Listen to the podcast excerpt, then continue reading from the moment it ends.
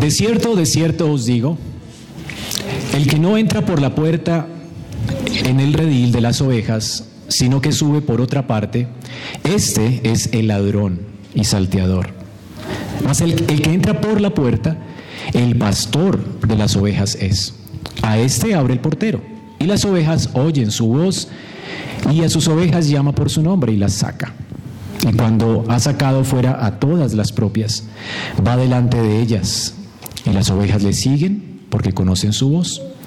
Mas al extraño no seguirán, sino que huirán de él, porque no conocen la voz de los extraños.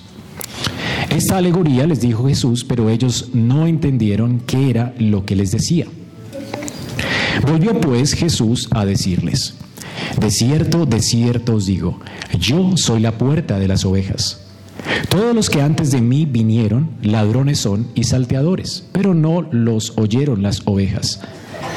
Yo soy la puerta. El que por mí entrare será salvo. Y entrará y saldrá y hallará pastos.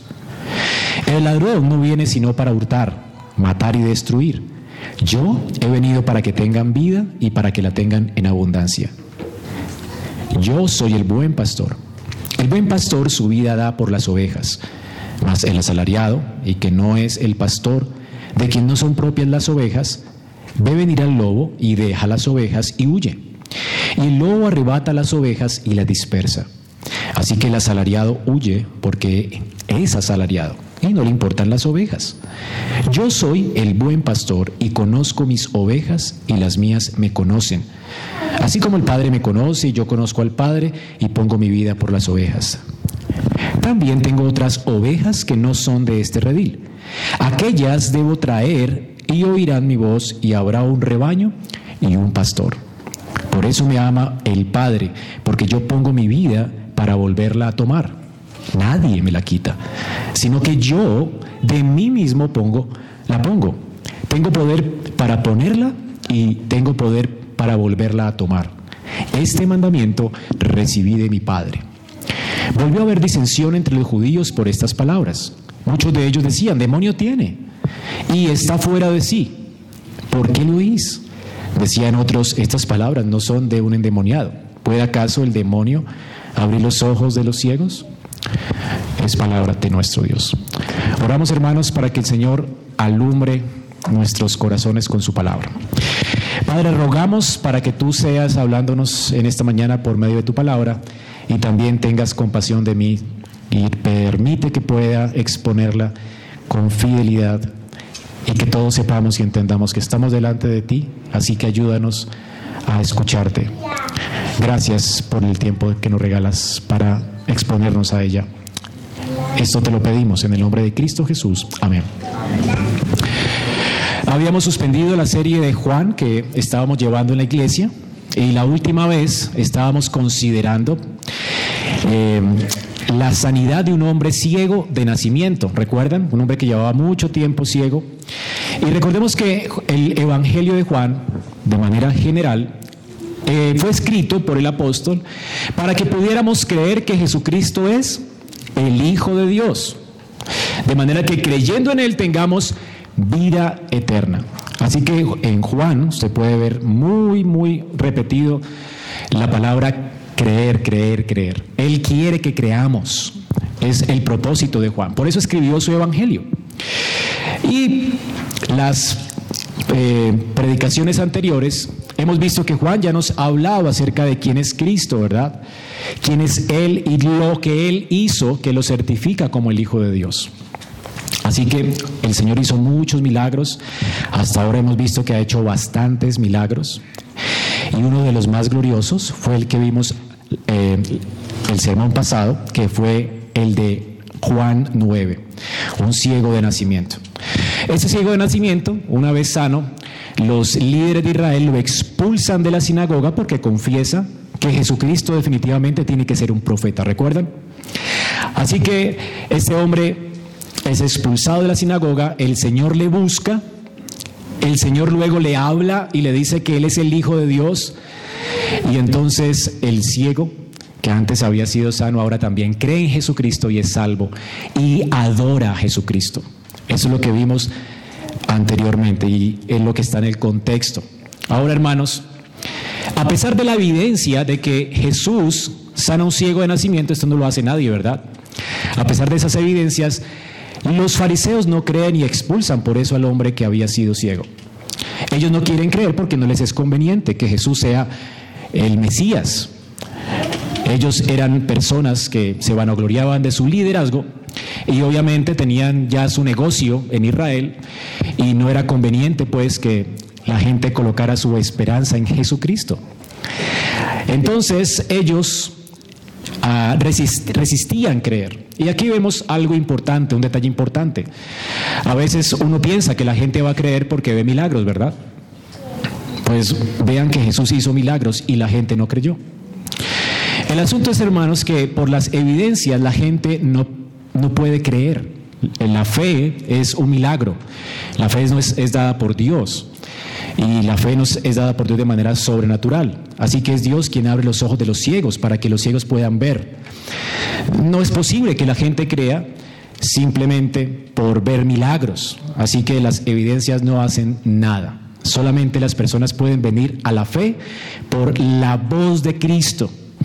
Es Jesucristo quien viene a este ciego y por su voz le declara quién es Él y abre sus ojos y entonces sus ojos espirituales después de haber abierto sus ojos físicos y entonces Él puede ver su gloria y le adora.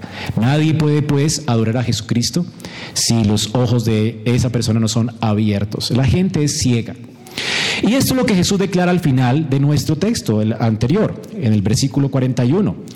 Eh, ellos, Él les dice que son ciegos, ¿verdad? Pero ellos no quieren tampoco creer que son ciegos, ellos piensan que ven. Y Jesús les dice, si fuerais ciegos, no tendríais pecado, mas ahora porque dicen ustedes vemos, vuestro pecado permanece. Y el punto es que la gente cree que no es ciega y que ya puede venir a Dios cuando quiera o cuando desee y cree que está bien en su vida. Los ciegos normalmente no, no, ven el desorden que hay alrededor de ellos, ¿verdad? Porque son ciegos. Bueno, así es el ciego espiritual. Un ciego espiritual no puede ver. Él piensa que ve, él cree que ve, pero el Señor entonces dice que no es posible. De hecho, el, el, hecho de que ellos dicen vemos y que no necesitan un Salvador es porque ellos realmente están muy, muy ciegos. Porque todo hombre es pecador y todo hombre necesita un redentor. Así que el Señor, una vez que termina estas palabras, una vez que les expone que ellos son ciegos, ellos no quieren creer, han expulsado al hombre de la sinagoga, estos líderes se resisten a la voz de Cristo, no quieren venir a Él para tener vida, y entonces el Señor les cuenta una alegoría. Y esto es lo que vamos a ver en esta mañana. Esta alegoría el Señor la cuenta precisamente para que ellos entiendan su ceguera. Y si notan, el versículo 6 del capítulo 10 dice, esta alegoría dijo Jesús, pero ellos no entendieron.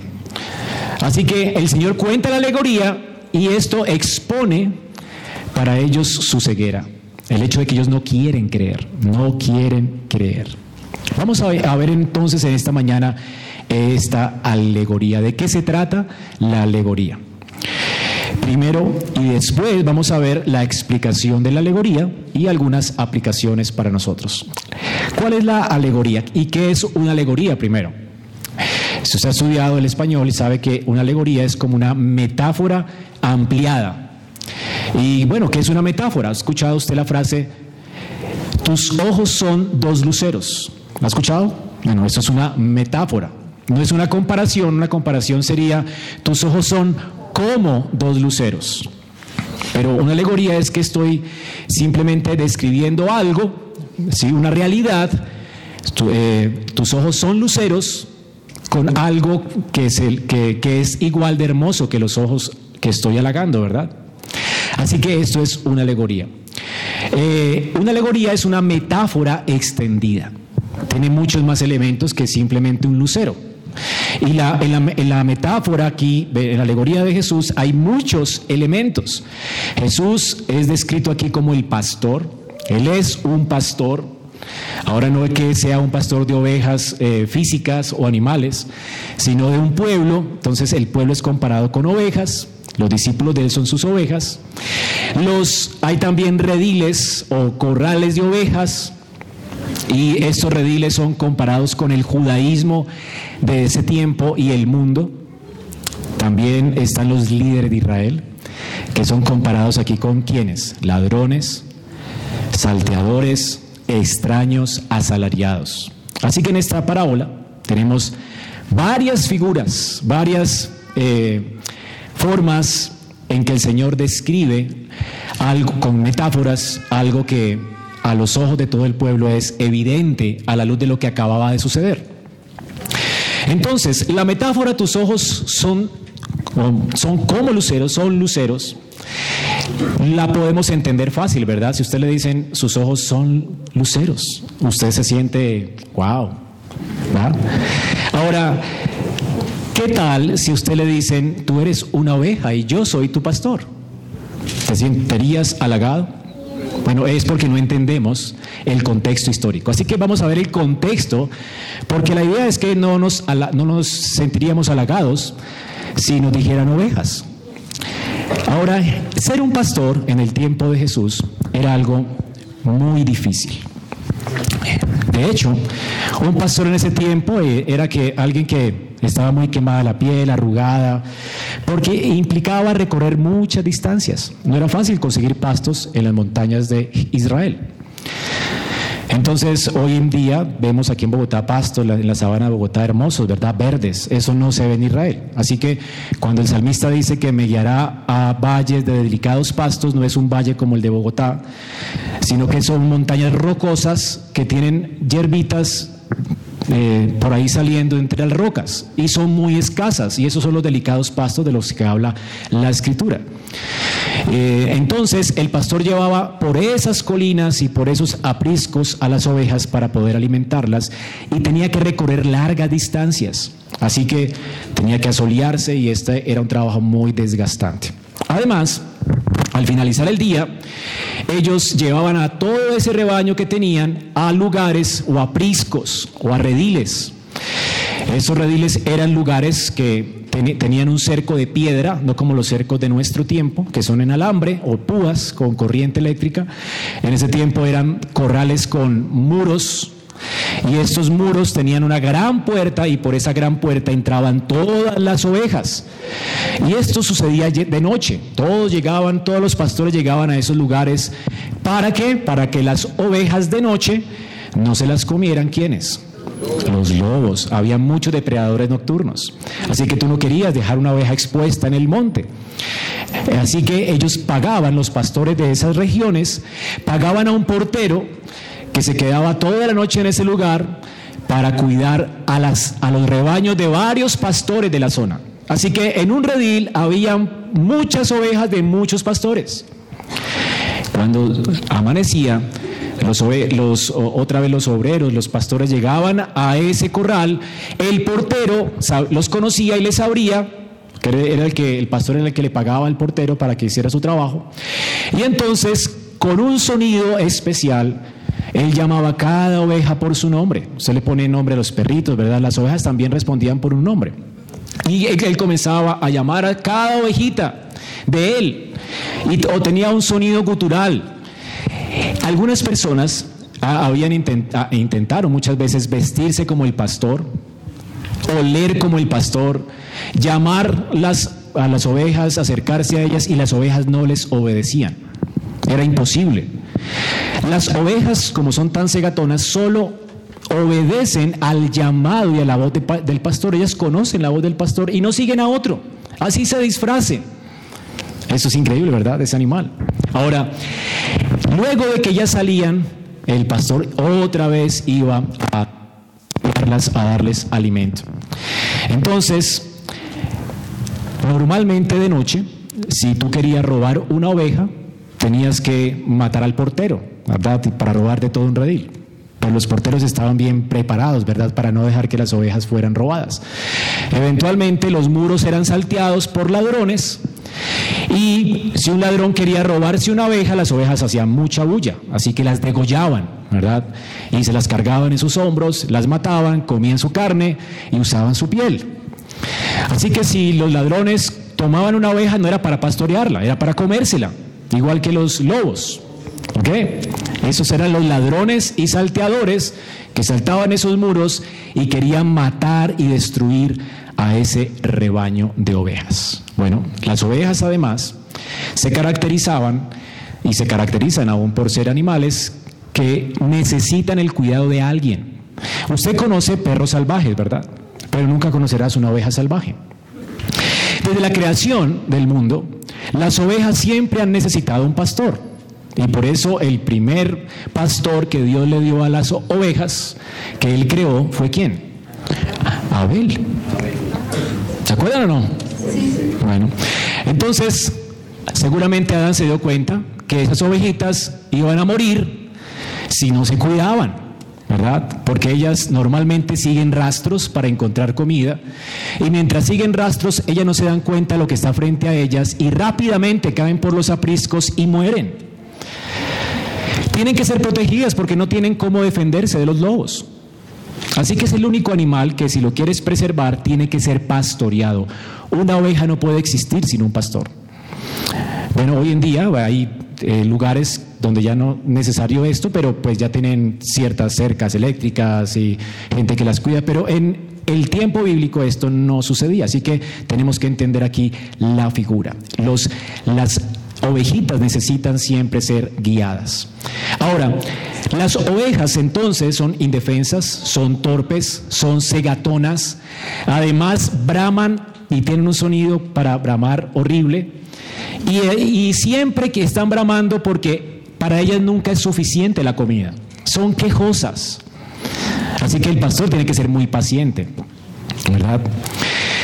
Entonces, cuando uno le dice en tus ojos son dos luceros, es muy bonito, ¿verdad? Pero si uno le dice usted es una oveja, bueno, te están diciendo torpe, quejoso, indefenso, débil, necesitado, corto de vista, Interesante, ¿no? Además de eso, que hueles mal. Las ovejas no se pueden limpiar. Así que cogen un olor horrible. Si usted ve un rebaño de lejos, el rebaño se ve muy bonito, las ovejas, hay peluches de ovejas muy bonitos, ¿verdad? Pero tú no quieres estar cerca ni de un pastor ni de sus ovejas. Huelen mal. Así que el Señor cuando nos compara con ovejas, Él está pensando en una oveja que huele mal, torpe, segatona, que necesita cuidado, que no puede existir sin el cuidado de alguien. Esos somos nosotros. Ahora la pregunta es, ¿te sientes halagado? ¿O no? Normalmente el hombre dice, no, no, no, no, ¿cómo así? Yo soy autosuficiente. Ahora todo es autosostenible, ¿no? Bueno, Hermanos, no somos autosostenibles ni autosuficientes. Ustedes necesitan el cuidado de un pastor. Y qué bueno que el Señor sea nuestro pastor. Ahora, el Señor dice aquí entonces que Él es un pastor para este pueblo sucio, corto de vista, terco, necesitado, dependiente. Y ese es el contexto de nuestro pasaje. Ahora, escuchen bien, a la luz de lo que acababa de suceder, ¿qué sucedió? unos líderes habían votado a alguien del templo, a un ciego de nacimiento, un hombre que Jesús acababa de sanar, un hombre que confesó a Cristo como su Señor. Lo votaron del templo, los líderes de Israel, que se supone que eran los pastores que Dios había provisto para guardar y proteger a su pueblo en ese redil de Israel. Ellos estaban protegiendo las ovejas, a ellos no les importaban las ovejas. Y si usted lee Juan hacia atrás, noten que ellos no tenían ningún interés por la gente. Trajeron a una mujer en adulterio en lugar de restaurarla, quería matarla. En lugar de exaltar a Dios por la sanidad de este hombre ciego, no estaban interesados en él sino en proteger su ministerio y sus finanzas personales. Porque si confesaban a Jesús se les acababa el negocio, porque tenían que admitir su pecado y su maldad, porque eran ladrones, eran avaros. Así que el dueño de las ovejas llegó y estos hombres estaban destrozando el rebaño, matándolo, hurtándolo, destruyéndolo. Ahora, este es el, el cuid del asunto. Por eso el Señor les está hablando a ellos directamente. Ahora, en el contexto de Israel, si Jesús cuenta esta alegoría, los hombres que le están escuchando, los fariseos y líderes de Israel que le están escuchando, a la luz de lo que acababa de suceder, ¿no era claro la ilustración? ¿No es clara la ilustración? El Señor está haciendo muy claro. Ese ciego había escuchado la voz del pastor, no escuchó la voz de ellos. ¿No es claro? Y había seguido a su pastor. Y los que se supone debían cuidar a este hombre lo querían destruir y de hecho lo destruyeron. Lo expulsaron de la sinagoga, de la, de la comunidad judía. Esto es muy triste, ¿verdad? En lugar de acogerlo. Ellos no querían a Cristo, ellos no querían ni amaban su rebaño. Así que la ilustración era muy clara. Y noten entonces que el Señor además de eso dice algo maravilloso en esta ilustración. Dice que el portero solamente le abre al pastor. El versículo 3. Y las ovejas oyen la voz y las ovejas a cada una de las llama por su nombre y las saca. Y cuando ha sacado fuera todas las propias, y quiero enfatizar en esa palabra todas, porque eso es, eso es una promesa maravillosa, hermanos. Quien está escuchando esto son los fariseos y el Señor les está condenando por maltratar el rebaño, por querérselo robar, por quererlo destruir. Sin embargo, Él dice, yo soy el pastor, esa oveja ha escuchado mi voz, es más, yo no voy a perder ni una oveja. Todas las sacaré fuera del aprisco de Israel. Yo les quitaré a esos lobos, a esos ladrones que quieren destruir mi rebaño, les quitaré mi rebaño. Yo estoy viniendo por mi rebaño. Este hombre ciego ha sido expulsado de la sinagoga de Israel, del judaísmo de ese tiempo. el Señor dice, no, es que no solamente lo expulsaron ustedes, yo soberanamente lo estoy llamando fuera. El Señor vino a llamar fuera sus ovejas de ese aprisco, porque allí les estaban destruyendo los líderes de Israel. Ahora, Noten entonces que Jesús está reuniendo aquí un rebaño. Y cada oveja de ese rebaño va a venir a Él. Va a escuchar su voz y va a ser salvo. Por eso es que en el cielo nunca va a haber tristeza. Cuando el Señor dice que Él jugará toda lágrima de nuestros ojos, es una frase consoladora, no porque lloraremos a causa de que alguien se perdió, alguien que, que Dios ha escogido se perdió, o que habrá mesas vacías en la última cena, en la cena del Cordero, en las bodas del Cordero. No, no habrán asientos vacíos. Él enjugará nuestra lágrima porque muchos de nosotros nos vamos a sentir avergonzados a causa de nuestro poco esfuerzo a la luz de lo glorioso que estamos recibiendo de parte de Dios. Pero nunca van a ser lágrimas porque alguien falta en casa. Todos aquellos que Dios escogió, cada una de sus ovejitas que Él llama por su nombre, estará sentado en esa mesa. ¿No es increíble? El Señor vino a salvar. Y no hay uno solo de nosotros que se pudiera perder. El Señor dice aquí a los obreros de Israel que es imposible que las ovejas, verdaderas ovejas, las suyas propias, le sigan. Hermano, es imposible que alguien que sea una oveja del Señor siga tras falsas doctrinas, siga tras el error. Es imposible, saldrá, saldrá de allí. Por eso eventualmente, durante la historia, las ovejas de Cristo, una vez siendo llamadas, han salido del judaísmo apóstata. Porque el judaísmo es apóstata. No hay nada en Israel que esperar, porque ya todo lo que Israel esperaba vino, y es Cristo. Así que saldrán de esos judíos mesiánicos, ¿verdad? Que hoy están de moda también en nuestro país. Ninguna oveja se va a extraviar por causa de ellos. Los que siguen esas cosas, esas corrientes doctrinales, no son ovejas de Cristo. Y me siento tan en paz con esto. Porque el trabajo que hace un pastor hoy es glorioso. El Señor me ha llamado a participar de algo que Él está haciendo, no de algo que yo pueda hacer. Él está reuniendo un rebaño. No lo hacemos nosotros, lo hace Él. Y ninguna de esas ovejas de ese rebaño se va a ir tras falsas doctrinas. Eso es maravilloso. Ellas van a saber escuchar la voz de su pastor y estarán donde la voz de su pastor sea predicada y anunciada. ¿No les da esto seguridad, hermanos? No es posible que ninguno de nosotros se pierda. Cada oveja la que Dios ha escogido vendrá a Él. Cada oveja que el Señor, por la que Cristo ha muerto, vendrá a Él y escuchará su voz. Por lo tanto dice, cada oveja que es mía, él la, yo la sacaré, que es mía. Y esto incluye, obviamente, eh, el hecho de que hay ovejas que no son de Él. No todo el mundo es el rebaño del Señor. No todos los caminos conducen a Roma. Solamente hay un solo evangelio que conduce a la salvación. Pero no, no, en todos los rediles. No hay salvación. Solamente hay un solo camino a la salvación. Así que estos hombres no quisieron escuchar, de hecho ellos no quisieron entender. No es porque no entendieran, no es porque Jesús no haya sido claro, era muy clara la ilustración.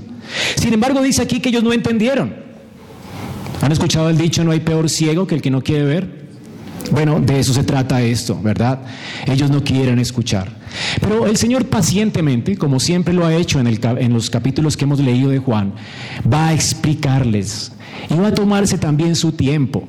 Y si no lo entendieron, Él va a ser más específico aún, va a explicar la ilustración. Así que cuando explica la ilustración, Él añade elementos cada vez más gloriosos a, la ilustración.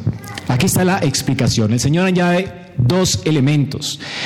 Él se identifica aquí como el, la puerta del redil y como el pastor del rebaño. Y también agrega cosas hacia los fariseos que le están escuchando. Él dice que ellos no solamente son salteadores y ladrones, sino que son ladrones que vinieron, versículo 10, para hurtar, matar y destruir. Pero además en el versículo 13 se les llama asalariados gente dejada a cargo de un rebaño a, que, a quien se le paga, que a, quien no le pertenecen las ovejas y por eso pues no están preocupadas por eh, conservarlas, preservarlas. Y el Señor entonces usa estas dos ilustraciones para hablar de Él y añade más ilustraciones para hablar de los líderes de Israel. Los líderes de Israel son pues personas que vienen a matar, a hurtar y a destruir, son asalariados, pero Él es la puerta y Él es el buen pastor.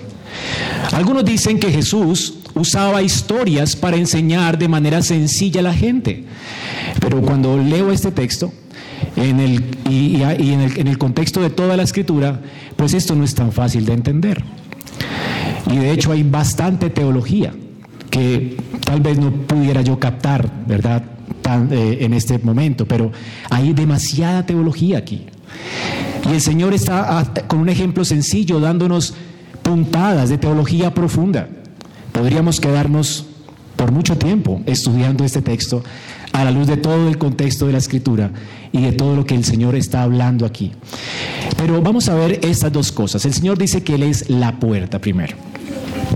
Dice que es la puerta y lo que los dice, de cierto, de cierto digo, yo soy la puerta de las ovejas y todos los que antes de mí vinieron son ladrones y salteadores. Por supuesto, Él es la puerta y los líderes de Israel son los ladrones y, salteadores. No todos, por supuesto. El Señor está aquí haciendo énfasis en la gente que le está escuchando en los líderes apóstatas de Israel. Bueno, Juan el Bautista no era de estos, ¿no? Era una oveja de Cristo. Y muchos en Israel, como los profetas, nunca siguieron la voz de sus líderes religiosos ni la voz de sus reyes, de sus pastores. Ellos siguieron a Jehová y aunque fueron deportados con todo Israel, aunque fueron disciplinados con todo el pueblo, ellos siguieron fielmente esperando al Mesías. Así que no todos los que antes de él vinieron eran ladrones. Aquí se está refiriendo a ese todos, a una parte, a una gran porción de los líderes de Israel que eran idólatras, como los muchos de los reyes que lideraron Judá, que llevaron a Israel tras la apostasía y llevaron a Israel tras los ídolos. Así que la palabra pastor no solamente se, usaba en el tiempo de la escritura para eh, los pastores que cuidaban animales, sino para los reyes de Israel, los reyes y los líderes religiosos. Eh, fue el título que le dieron al gran pastor de Israel, a David. Entonces, hermanos, entendiendo esto, veamos que Jesús dice que Él no solamente es el pastor, Él es la puerta, y las ovejas de Él entraron al de Israel a causa de Él. o a través de él. Dicen entonces, todos los que antes de mí vinieron ladrones son y salteadores pero no los oyeron las ovejas.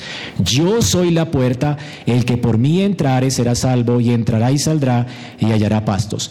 ¿Cómo fue que entró la gente a pertenecer a Israel? A, ese aprisco de Israel, a ese corral de ovejas. ¿Cómo fue que entraron allí? ¿Por qué puerta? Por Cristo. Hermanos, esto es muy profundo. Si captan la idea, no hay algún, de, alguna manera, no hay otra manera de ser salvos sino a través de Cristo. Antes de Él y después de Él. Antes de mí, todos los que están siendo cuidados en Israel, ¿cómo entraron? Por mí, por la puerta. En el Antiguo Testamento, la gente que entró a pertenecer a Israel, que entró allí a, esperar al Mesías, a esperar que su pastor llegara, así que imaginemos que en el, Antiguo Testamento era como la noche para las ovejas, ¿verdad? Y el redil era Israel, era el corral donde las ovejas fueron metidas.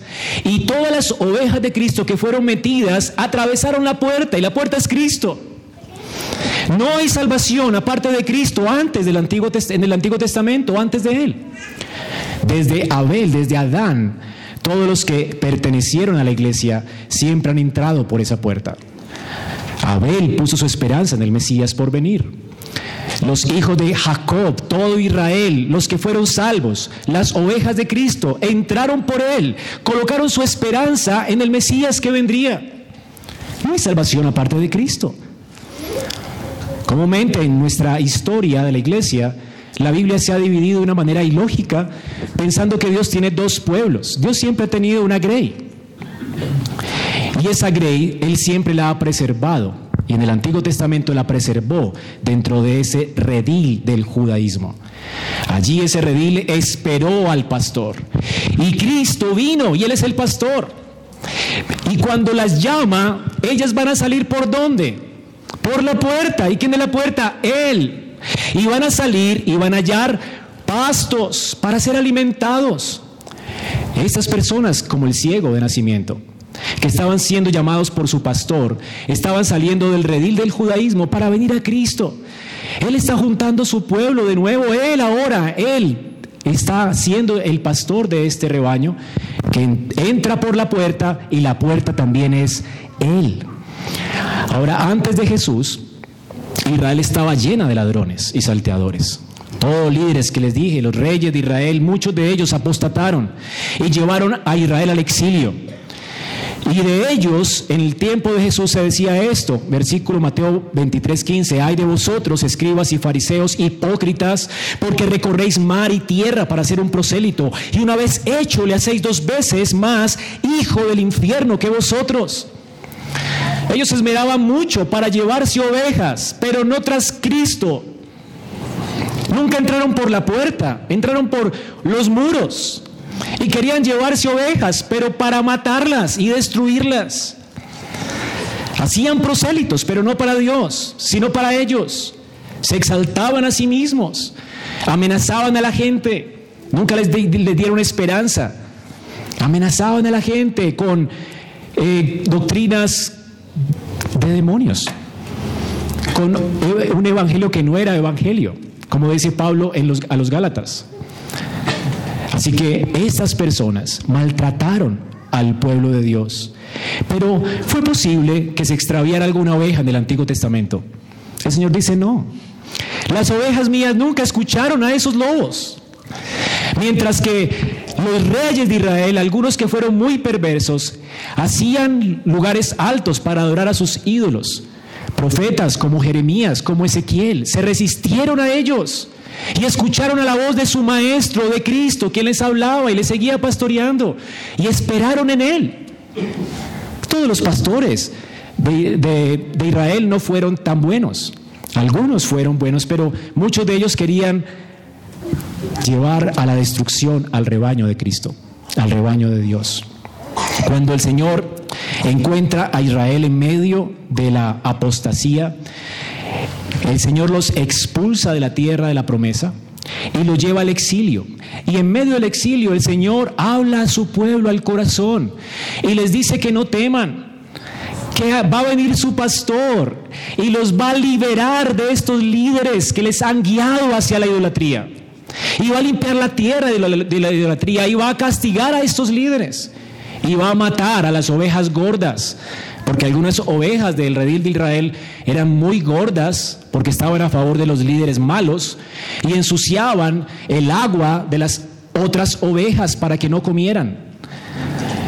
Así que el Señor no solamente va a juzgar a los pastores de Israel, sino a muchas de las ovejas que seguían a esos pastores y que hacían que languidecieran muchos de los hijos de Dios en el Antiguo Testamento. Y el Señor promete entonces enviarles un pastor. Y eso está en Ezequiel 34.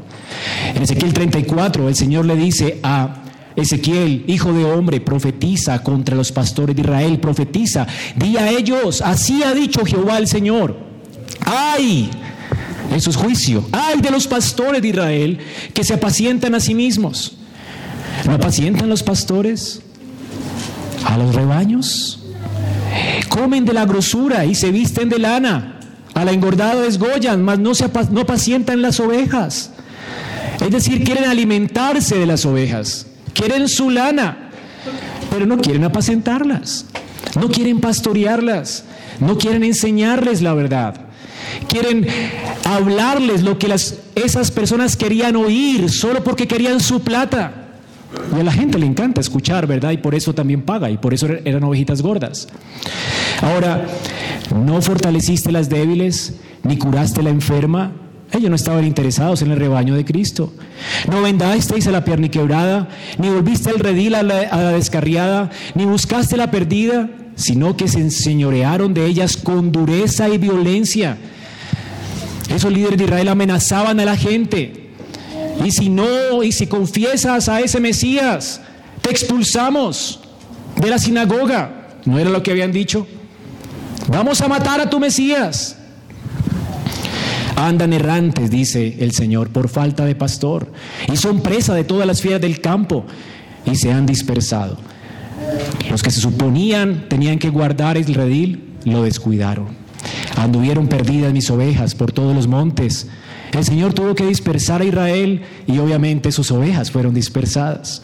Y en toda la faz de la tierra fueron esparcidas mis ovejas y no hubo quien las buscase ni quien preguntara por ellas. Por tanto, pastores de Israel, oigan la palabra de Dios. Vivo yo, ha dicho Jehová el Señor que por cuanto mi rebaño fue para ser robado y mis ovejas fueron para ser presa de todas las fieras del campo, sin pastor, mis pastores buscaron mis ovejas, y no, no las buscaron, perdón, sino que los pastores se apacentaron a sí mismos y no apacentaron mi rebaño. Por tanto, oh pastores, oigan, Así dice el Señor.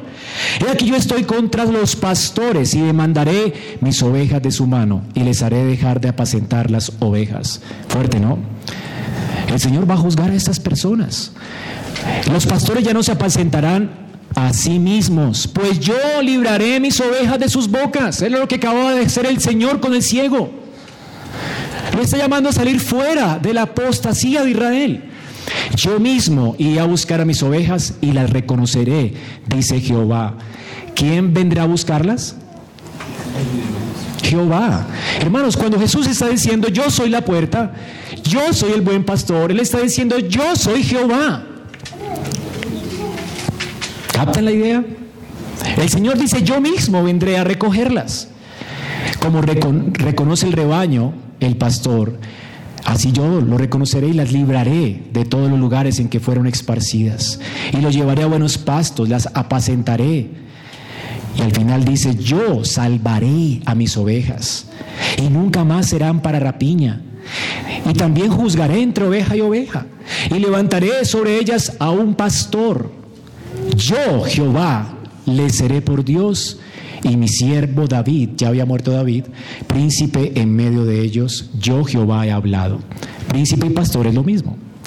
Él les va a dar un rey, un pastor, alguien que les guíe hacia la verdadera adoración, hacia su destino eterno, alguien que les salve. Y el Señor dice, yo seré ese pastor para mi pueblo. Así que Jehová está reuniendo un rebaño. Él lo había protegido en medio del exilio y ahora Jesucristo está apareciendo a este rebaño y los está llamando los va a limpiar y va a juzgar a los líderes de Israel que les han estado pastoreando. Ahora, hermanos, todos habían entrado, como les dije, a ese redil de Israel por la fe en Cristo. Ahora que Cristo ha llegado, ahora que su pastor prometido ha venido, ellos van a salir de ese redil también por medio de Cristo, confiando en Él.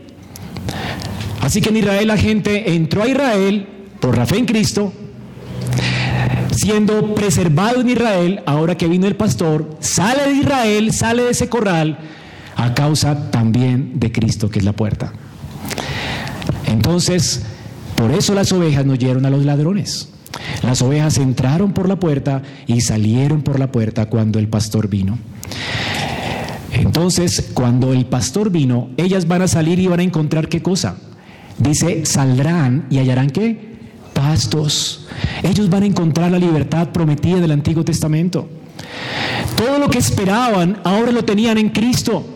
El Señor los iba a llevar a buenos pastos. Y no es increíble lo que tenemos ahora, hermanos, en nuestras manos. ¿No es esto el mejor pasto? La revelación de Dios completa, la salvación completa. Todo lo que Israel esperaba, ya lo tenemos completo.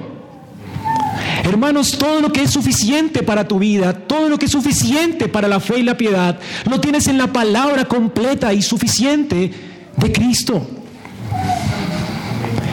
Ahora salimos de Israel y tenemos toda la revelación del pacto completa. Saldremos y hallaremos las promesas del Evangelio cumplidas. Esos pastos verdes que animarán nuestra vida y la fortalecerán hasta que nos encontremos con Él en gloria. Para las ovejas entonces, Cristo siempre ha sido la puerta. Él es la puerta para, fue la puerta para esperar en Israel y fue la puerta para alcanzar todas las bendiciones prometidas del nuevo pacto para nosotros. Él es la puerta, pero también dice que Él es el pastor. Cristo lo es todo, ¿verdad? Solo podemos venir por medio de Él, solo podemos entrar a la iglesia por medio de Él, pero también solo podemos ser pastoreados por medio de Él. Él es la puerta, dice también, yo soy el buen pastor. Ahora, en Juan es interesante que Jesús ya se ha presentado a sí mismo como mayor y superior a Jacob. ¿Recuerdan cuando habló con la samaritana? Jacob les dio de estos pozos. Yo tengo un agua superior a la que les dio Jacob. ¿Se acuerdan? El que tome de esta agua no tendrá sed jamás. Él es superior a Jacob. Luego en Juan, más adelante, en el capítulo 5, el Señor se presenta a sí mismo como superior a Moisés. Y dicen ustedes, leen a Moisés, pero de mí habló Moisés. Todo lo que Moisés dijo era sobre mí. Y luego, más adelante, tenemos que Él es superior a Abraham en el capítulo 8. Él dice antes que Abraham fuera, yo soy, yo soy el Dios de Abraham, de Isaac y de Jacob. Él es superior a Abraham. ¿Qué líder falta?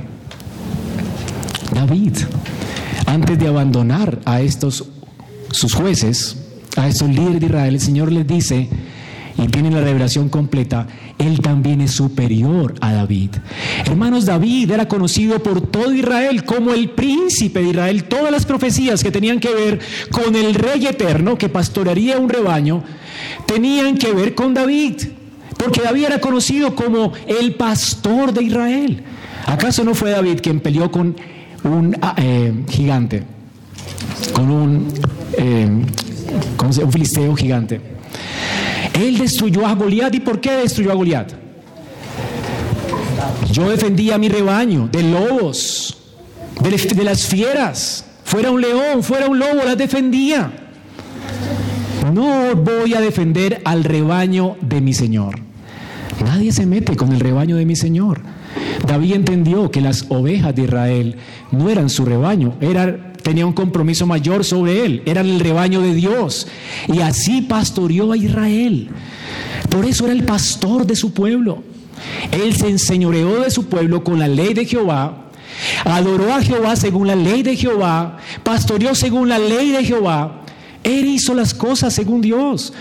Él fue el pastor que Dios usó en el Antiguo Testamento y mató a causa de para defender las ovejas de Dios. Sin embargo, el Señor se presenta aquí como el buen pastor. La palabra buen, buen, es puede ser traducida mejor como el excelente, el hermoso, el superior. Alguien fuera de clase. Tú quieres comparar a Jesús con David. No hay comparación, es inigualable. Él es superior en extremo. La pregunta es, ¿por qué es superior en extremo? David peleó por su pueblo y mató a, a los que querían atentar contra el pueblo de Dios. Pero Jesucristo, ¿qué dice? Yo vine a dar la vida por mis ovejas. Esto es lo que lo hace superior. Y cuando Él dice la vida aquí, yo mi vida doy por las ovejas, no es la palabra griega que se usa para vida biológica. Cuando alguien tiene vida y muere, ¿no? Murió, vivió, se, se refiere a la vida biológica. No es ese tipo de vida. La palabra que usa aquí podría mejor ser traducida como alma. Yo doy mi alma. Es decir, Él se va a entregar por completo a su rebaño. No hay algo que Cristo no le haya dado a sus ovejas. Él vivió una vida perfecta por sus ovejas. Él soportó la tentación por sus ovejas. Él resistió al tentador por sus ovejas. Él llevó las enfermedades de sus ovejas, la humanidad de sus ovejas, la debilidad de sus ovejas. Olió mal, llevó el pecado nuestro por sus ovejas. Se untó de nuestro olor. Siendo el trascendente Dios, vino y se hizo un hombre y además de eso, llevó sobre él el olor, el pecado de todos nosotros. Eso que hedíamos, olíamos mal. Él se untó de ese olor. No que él haya pecado, no que él oliera así. Él se hizo hombre para llevar sobre él el castigo de nuestros pecados.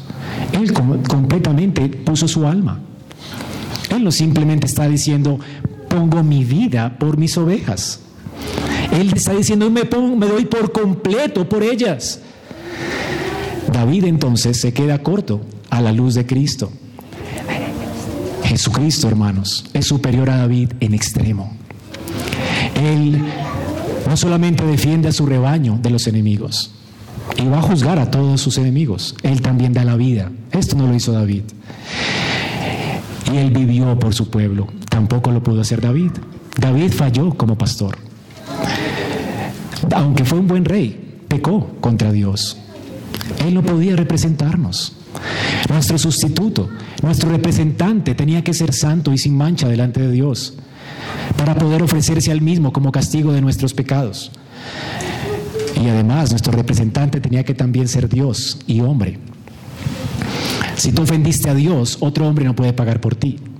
Dios el ofendido se hizo hombre, 100% Dios, 100% hombre, para entonces siendo Él el ofendido, cargar en su humanidad con el pecado de todos nosotros y murió en una cruenta cruz. Pero además, dice el Señor, yo pongo mi vida para volverla a tomar, yo la pongo de mí mismo, porque Él es la vida.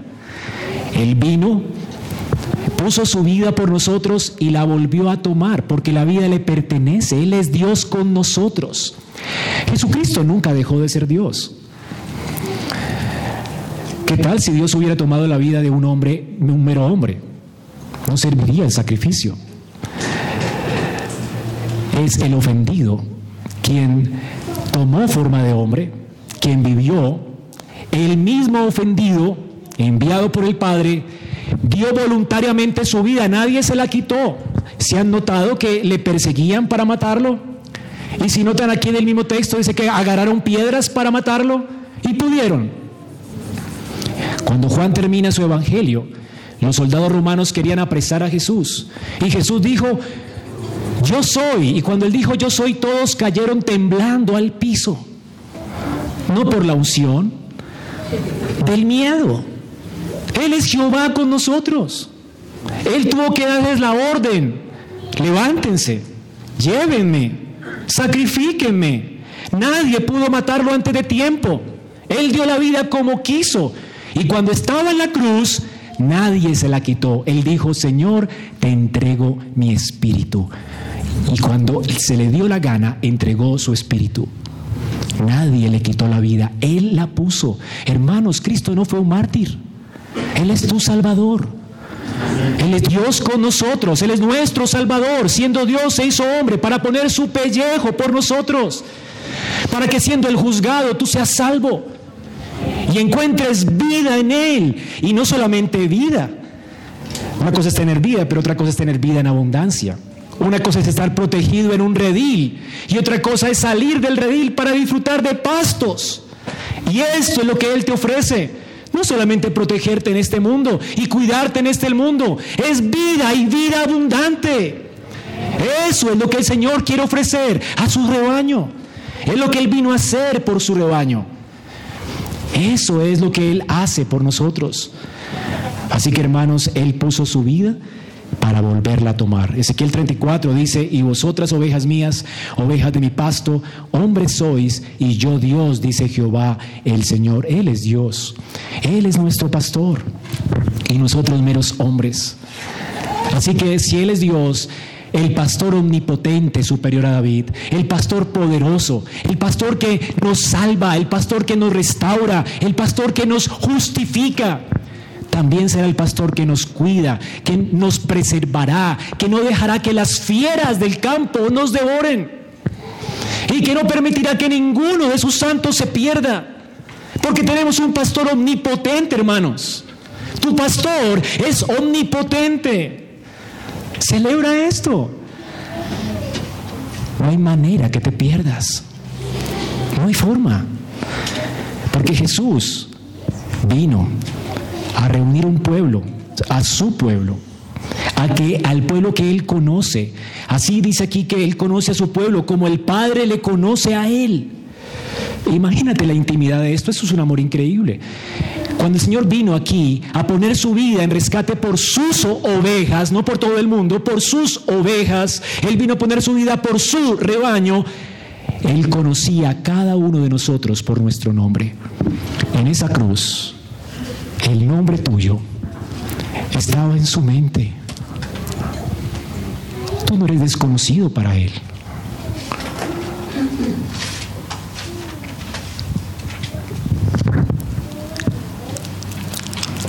Jesús entonces es el buen pastor. Él no es un hombre pagado. Las ovejas le pertenecen a Él. Él las escogió. Las escogió siendo ovejas, como ovejas sucias, viles, ciegas, indignas de Él, así las escogió. Nos escogió antes de la fundación del mundo para que fuéramos santos y sin mancha. Es decir, nos escogió manchados para sanarnos, limpiarnos, salvarnos, para traernos a Él, a su gloria eterna. El Señor, hermanos, tiene sus ovejas, tiene su rebaño y los está reuniendo. Él compró ese rebaño con su vida. Llama a cada oveja por su nombre. Esto se llama predestinación. Da la vida por sus ovejas. Esto en doctrina se llama la expiación limitada. Cristo no murió por todo el mundo, Él puso su vida por sus ovejas.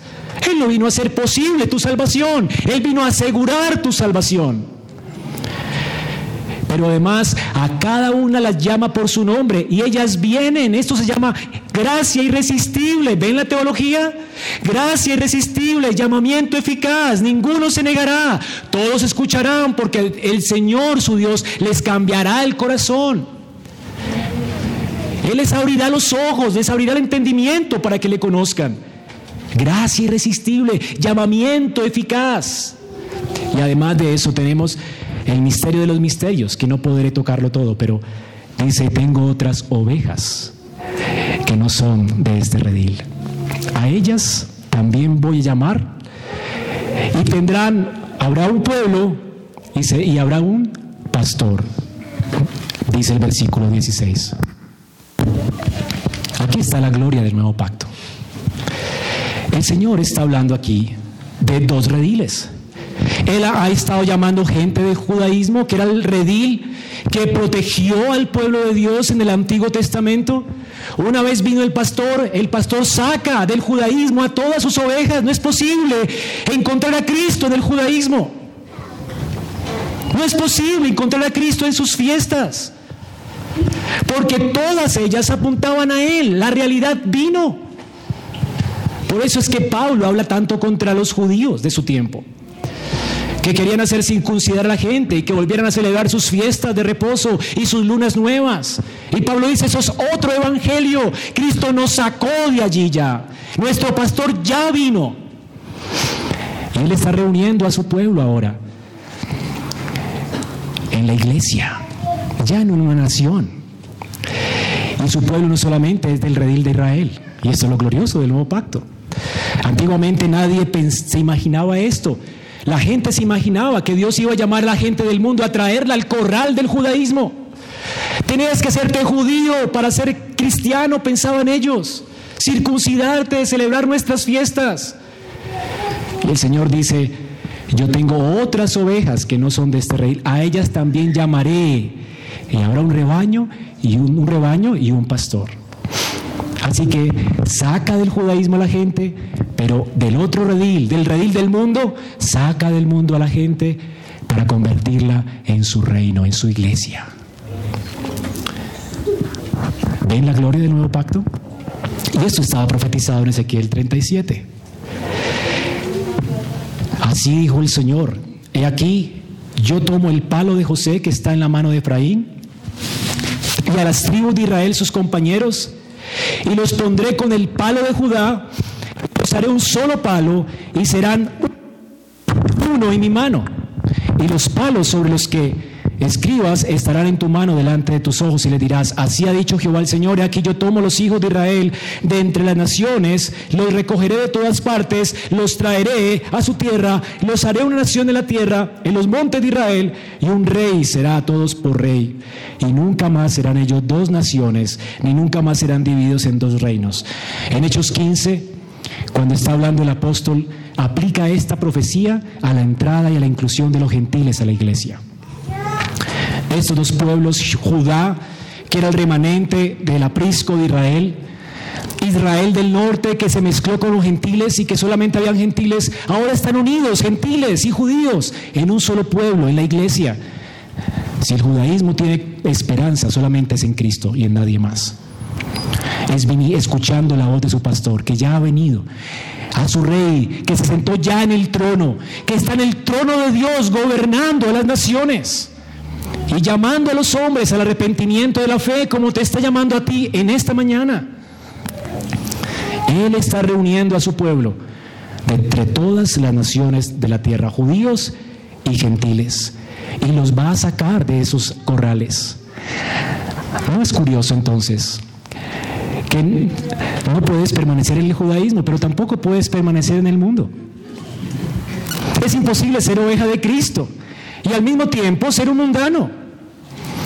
El Señor nos saca, hermanos, de la forma de pensar de este sistema. Un sistema ególatra, idólatra, que piensa en sí mismo. El Señor nos ha cambiado y nos ha dado corazones nuevos para que busquemos siempre su gloria y hagamos todo lo que hacemos para el beneficio de otros y para su gloria. El Señor nos llama de este sistema del mundo y nos llama de, de, la apostasía de Israel para colocar toda nuestra confianza en Él. Y terminando la conclusión, Él, dice aquí también, es el Salvador de su pueblo. Como David, usted y yo podemos estar seguros, hermanos, que el enemigo no podrá dañarnos. Cuando Él dice que salvará a sus ovejas, mientras que los pastores las matan, Dice, el ladrón viene para hurtar, matar y destruir. Yo he venido a darles vida y vida abundante. Cuando dice vida y vida abundante, se refiere, hermanos, a lo que dice el Salmo 23.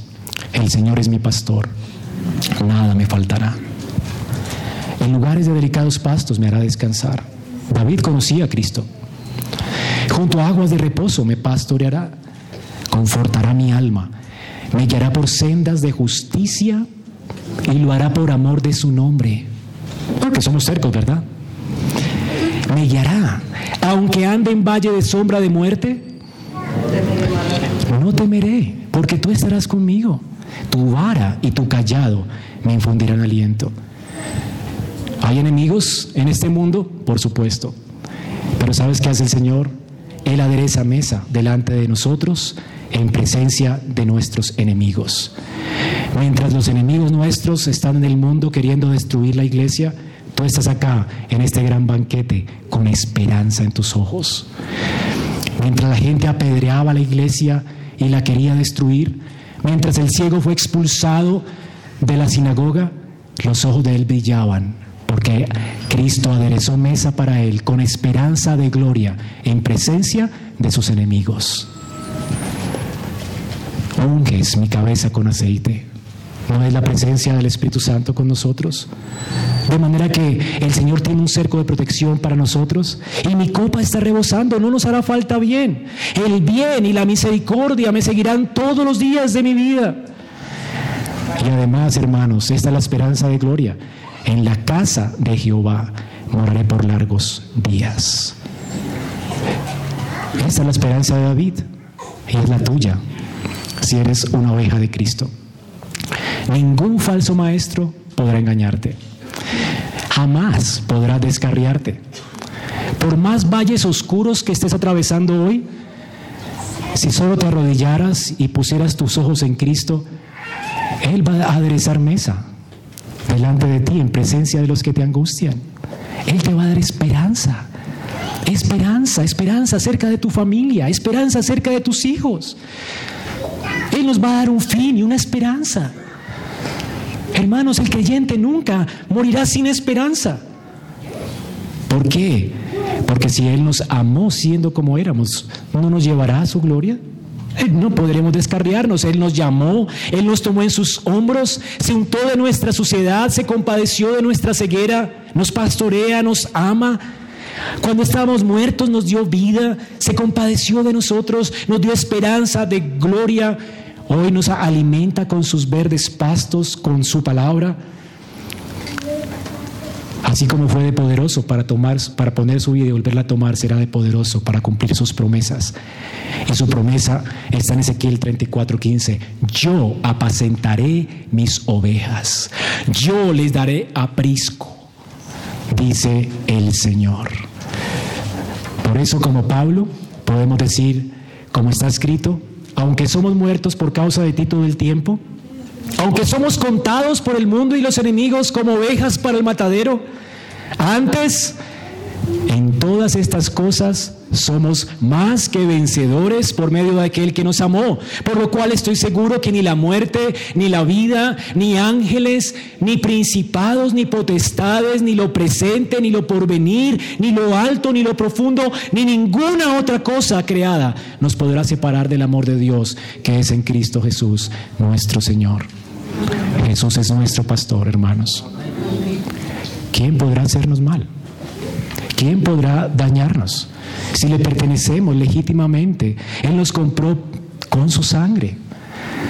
Él se presentó delante del portero, el portero le abrió la puerta porque somos su rebaño, Él nos protegerá hasta el fin.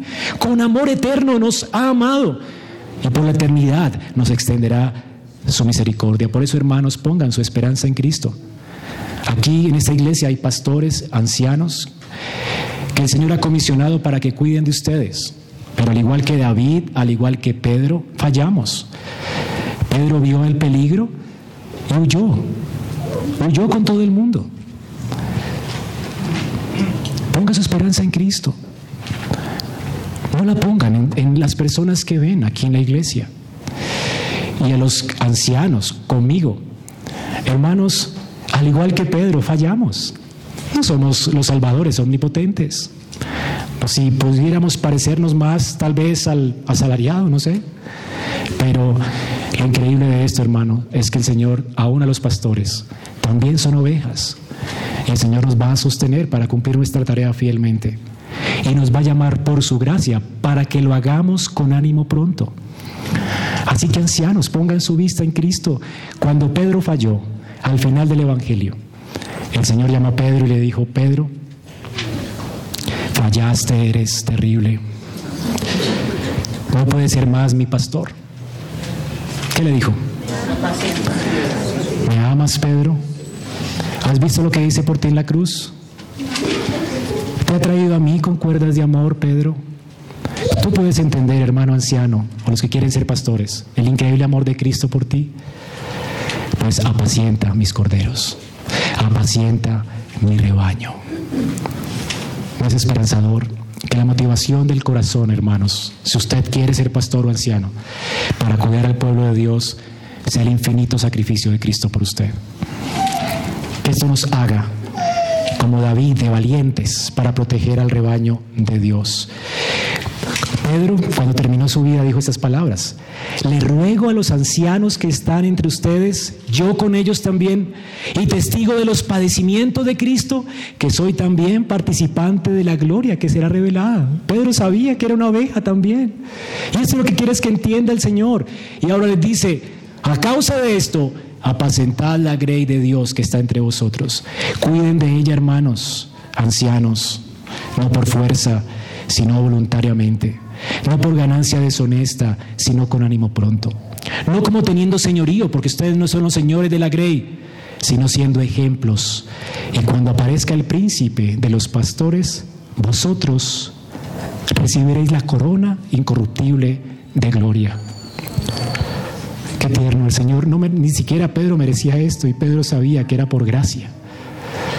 La gracia la que nos sustenta para cumplir nuestra tarea bien. Y si tú no conoces a este pastor, hermano, amigo que vienes hoy, te ruego hoy que escuches su voz. Este es el dulce pastor de Israel, el omnipotente pastor que te está llamando a él hoy. No menosprecies su llamado. Si no vienes a él, ya estás en tus pecados. Vas a recibir solo juicio y condenación. Pero si vienes a Él, Él dice, yo vine para darles vida y vida en abundancia. Otros pastores quieren pastorearte, pero te llevarán a la destrucción. Pero Cristo no. Esperamos que este mensaje haya sido edificante para tu vida. Si deseas este y otros mensajes, visita nuestra página en internet iglesiaraa.org. Este es un recurso producido para la Iglesia Cristiana Bíblica RAA.